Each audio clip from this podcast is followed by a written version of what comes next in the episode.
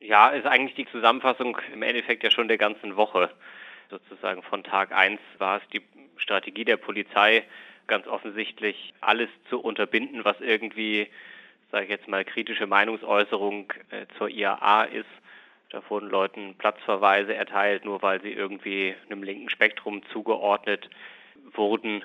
Und wenn die Polizei da immer schreibt, ihr ging es um sozusagen Verhinderung von Gewalttaten, das äh, hat überhaupt nicht dem Polizeieinsatz entsprochen, sondern da ging es darum, jeglichen Protest gegen die IAA abzuwürgen, war mein Eindruck.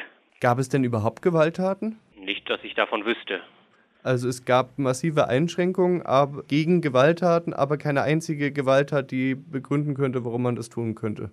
Äh, genau, warum? es war von, von vornherein, äh, hat die Polizei, so war mein Eindruck, ein Bedrohungsszenario aufgebaut mit irgendwie brennenden Autos und Steinwürfen und sowas, was von vornherein äh, haltlos war. Die Polizei konnte von vornherein nichts dazu angeben, welche Gruppenorganisationen hier sowas planen würden, dass es dazu irgendwelche, irgendwelche Aufrufe geben würde.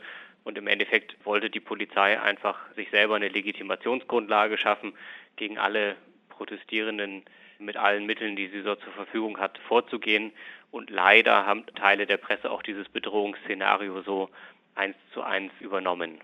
Wenn wir gerade schon bei Presse sind, es waren ja nicht nur Protestierende betroffen von massiven polizeilichen Einschränkungen, sondern sogar PressevertreterInnen sind von der IAA abgeführt worden und über Stunden erkennungsdienstlich behandelt worden. Danach sagte der DJU, dass die behandelt wurden wie Schwerverbrecher. Allerdings bleibt ja da noch die Frage, die sind ja, ohne dass sie was getan haben, erkennungsdienstlich behandelt worden. Und so ging das ja scheinbar die ganze Zeit über.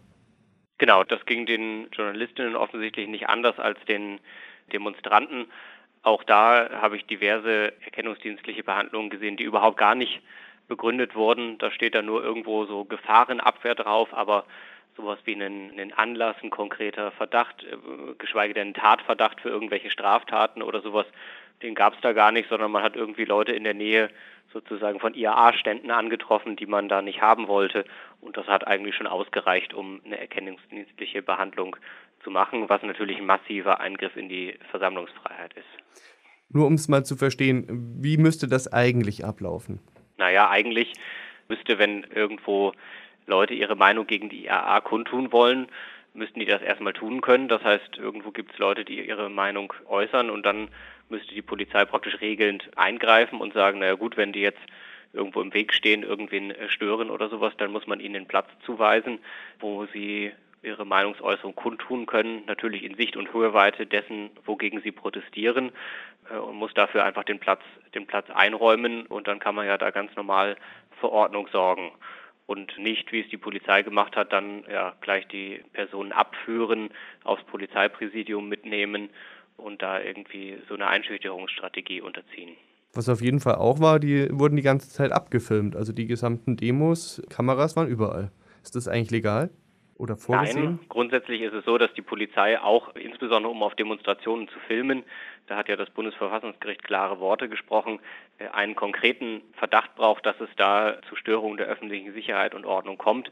Das heißt, solange die Leute einfach nur äh, demonstrieren, gibt es natürlich überhaupt keine Begründung, die abzufilmen, sondern nur eben, wenn man den konkreten Anhaltspunkt hat, jetzt eskaliert irgendwas.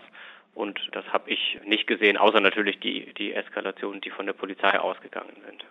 Sicherheit und Ordnung. Die bayerische Ordnung hat Markus Blume recht gut beschrieben. So läuft das in Bayern, nachdem bekannt wurde, dass fünf, nee, sogar neun Personen von den Autobahnblockaden aus in Erding vor Gericht gestellt wurden und dann in Sicherheitsgewahrsam genommen wurden.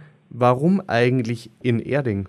Ja, da fragen Sie was, das mir tatsächlich auch nicht ganz klar ist. Es gab einige, äh, die wohl in München vor den, also in München auch noch die Prüfung hatten und dann hat man die in Erding hingebracht, weil in Erding dann sozusagen das Gewahrsam äh, war.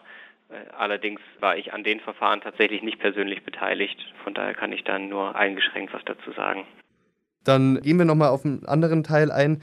In Ihrer Pressemitteilung habe ich gesehen, dass Zivilpolizisten relativ ähm, viel im Einsatz waren. Das war relativ offensichtlich mit dem Knopf im Ohr. Allerdings waren anscheinend auch Zivilpolizisten in Overalls unterwegs, also diesen Ende Gelände bzw. Sand im Getriebe Overalls, die anscheinend rechtswidrig entwendet wurden. Was hat es damit auf sich? Naja, es ist eine regelmäßige Taktik, äh, insbesondere bayerischen Polizei und in München ganz häufig, dass eben auch Polizeibeamte sozusagen undercover unter die Demonstranten geschmuggelt werden sozusagen. Das natürlich auch äh, eigentlich eine Maßnahme, die nur zulässig ist, wenn man irgendwo den konkreten Verdacht hat, dass daraus auch Straftaten erwachsen. Den gab es natürlich auch hier nicht und muss man eben auch einordnen in so ein insgesamt massives Bedrohungsszenario, wo sozusagen man überall damit rechnen muss, von der Polizei beschattet zu werden. Und sozusagen dieses Szenario, man hat links und rechts hat man schwer bewaffnete und gepanzerte Bereitschaftspolizeieinheiten. Und dann kann man sich schon nicht mehr sicher sein, ob die Person neben einem nicht auch ein ziviler Beobachter ist. Das hat ja mit einer demokratischen verfassten Gesellschaft nichts mehr zu tun, sondern das sind Zustände wie in Weißrussland oder äh, ähnlichen Ländern. Man muss natürlich hier demonstrieren können und das sagt auch das Bundesverfassungsgericht eigentlich relativ eindeutig und das unbeobachtet von der Polizei und nicht im ständigen Fokus, so dass sich jeder praktisch rechtfertigen muss und Angst haben muss, oh, äh, wer speichert da meine Daten und wer erfährt dann, dass ich vielleicht hier gegen die IAA demonstriert habe. Also dieses Szenario hat mit dem Rechtsstaat eigentlich nicht mehr viel zu tun. Jetzt war das der größte Polizeieinsatz in München anscheinend seit 20 Jahren. Wie viele Zwangsmaßnahmen wurden denn in dieser Zeit umgesetzt, dass man sagen kann, es hat sich gelohnt, so viele Polizisten nach München zu holen? Sie haben immerhin so und so viele Leute festgenommen oder in Gewahrsam gebracht und so und so viele Straftaten verhindert.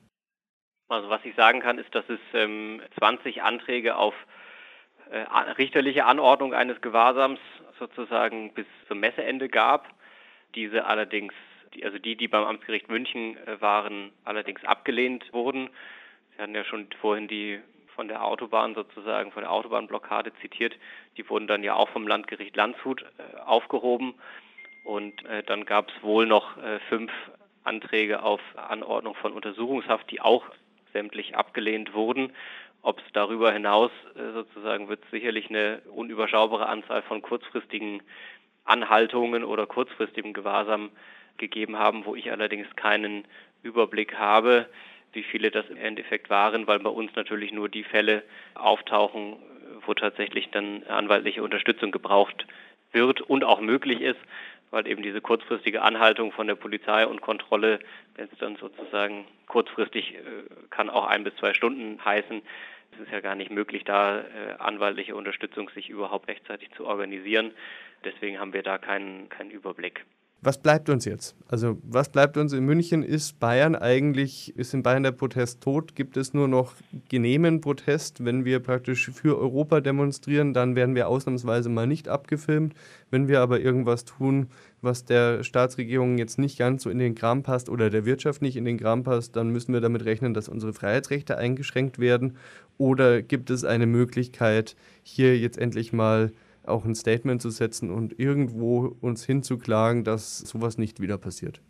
Ich denke, man muss zwei Sachen trennen. Zum einen haben die Proteste und insbesondere die äh, Zehntausend, die dann am Samstag auf die Straße ge gegangen sind, ja durchaus gezeigt, dass man sich von diesem Bedrohungsszenario auch nicht einschüchtern lässt. Es haben viele Proteste trotzdem stattgefunden, waren auch erfolgreich und sind trotz dieses Bedrohungsszenarios der Polizei auch in unmittelbare Nähe der IAA gekommen und konnten da ihren Protest äußern.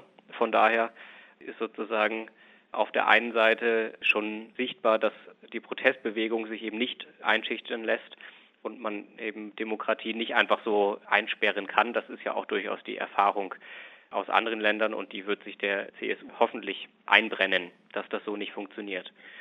Die andere Sache ist, dass einzelne Gerichte hier hervorzuheben, das Landgericht Landshut ja durchaus gezeigt haben, dass es auch innerhalb der Justiz durchaus Richterinnen und Richter gibt, die dieses Bedrohungsszenario nicht einfach mitmachen, diese unsäglichen Entscheidungen des Amtsgericht Erding aufgehoben haben und so ein bisschen klaren Menschenverstand gezeigt haben in die Richtung, dass das Landgericht Landshut ja gesagt hat, die haben ihre Autobahnblockade gemacht, deren Aktion und das sozusagen öffentlich zu demonstrieren, die ist ja schon gelaufen, die war erfolgreich. Insofern gibt es überhaupt gar keinen Grund, eine Wiederholungsgefahr anzunehmen. Das war meiner Ansicht nach aus einem logischen Gedankengang selbstverständlich, aber trotzdem erfreulich, dass auch Teile der Justiz dieses Bedrohungsszenario nicht einfach so übernehmen, nur weil es die Polizei und die Staatsregierung so vorgibt.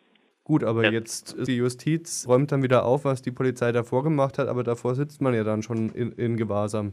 Also jeder, der nach München kommt, um zu protestieren und vielleicht jetzt nicht nur mit dem Fahrrad mit der Familie rumfährt, sondern seine Forderungen oder die eigenen Forderungen an die IAA, an die Außenstände tragen möchte, muss doch damit rechnen, dass er irgendwie für zumindest ein, zwei Stunden in Polizeigewahrsam sitzt, erkennungsdienstlich behandelt wird, durchsucht wird, gehässelt wird und das kann danach auch nichts ändern, wenn danach gesagt wird, hier, das war jetzt nicht ganz so in Ordnung, wir, wir sperren den jetzt nicht ein für die restliche Woche.